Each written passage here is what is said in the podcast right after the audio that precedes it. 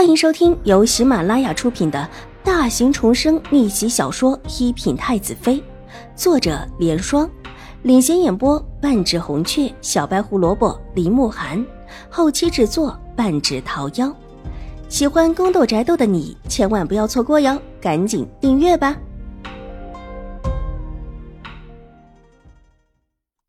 第二百二十七集，外祖母。是姐姐救的我，他们胡说，是姐姐把这两个坏蛋抓住的。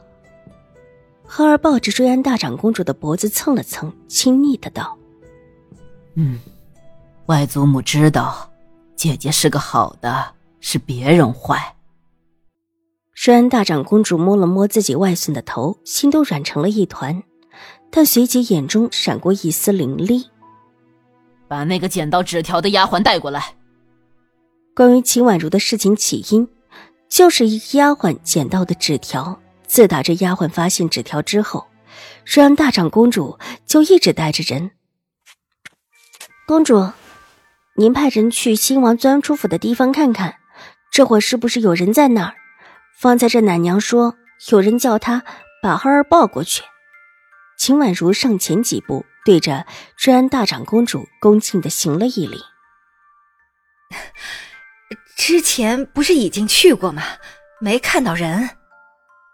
被一直冷落在边上的永康伯夫人，忙陪着笑脸对瑞安大长公主道：“之前是之前，现在是现在。”瑞安大长公主冷冷道，挥手让一个管事的婆子带了几个婆子去往新王之前钻洞的府墙边上去。楚留心也跟在瑞安大长公主的身后。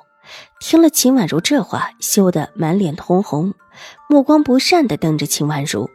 这是方才他已经丢过一次脸，这会儿再被提起，觉得又丢了一次脸。楚留心觉得秦婉如看起来很可恶，原本他还想跟她当朋友的，现在连朋友也做不成了。丫鬟带过来，跪到了瑞安大长公主的面前，说说，这纸条是怎么来的？这、这、这是奴婢捡的，公主，奴婢什么也不知道，奴婢就是捡了一张纸条。那你是怎么认出上面的字写的是什么？虽然大长公主之前早就问过，但当时没想的那么透彻，这会儿倒是摸了一些门路。有，有一个丫鬟过来帮丫鬟看的。他认识字，奴婢一听这事儿跟浩少爷有关，才跑来禀报公主的。丫鬟脸色苍白的道：“她这时候也后悔，早知道就不抢功了。就说当时和她看到的另外一个丫鬟也在场。那个丫鬟你还认得出吗？”高嬷嬷问道。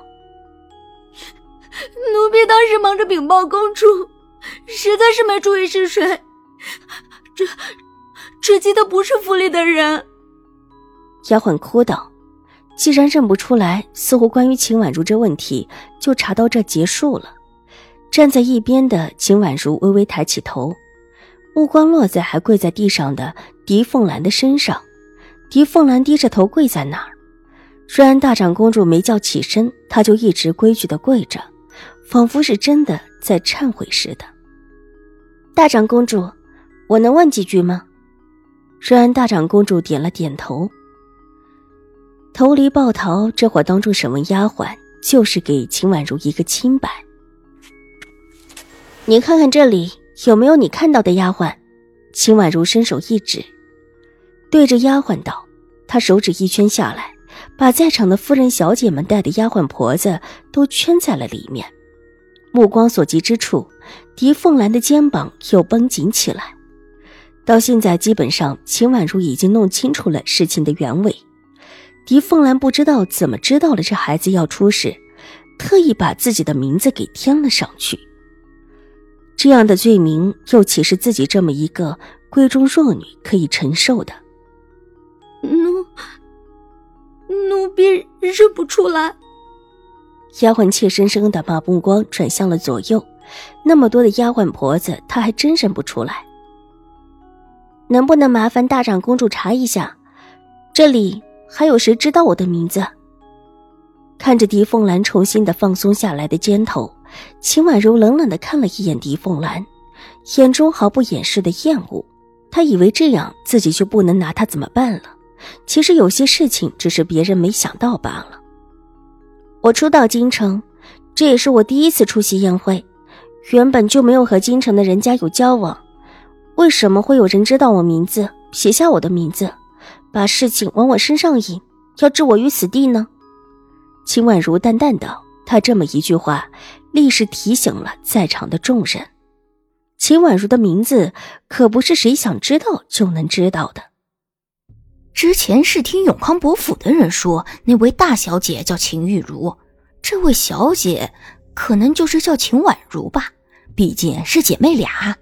对了，永康伯府和这个秦府还是亲戚关系啊，其他人不知道，他们肯定知道。”还真是啊，那就是说这纸条与永康伯府有关了。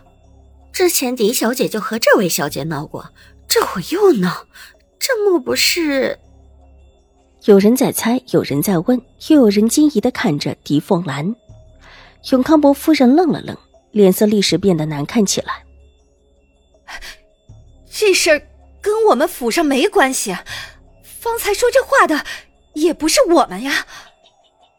之前说这话的的确不是他们，只是他们跟来的一个丫鬟罢了。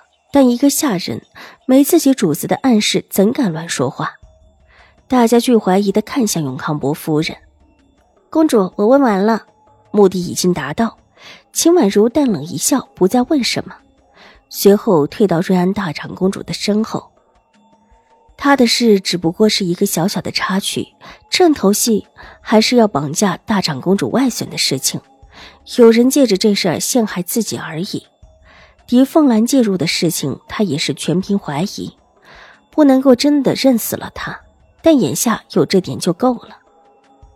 永康伯夫人，真是不好意思，你们先回去吧，我这里还有事，就不留你们了。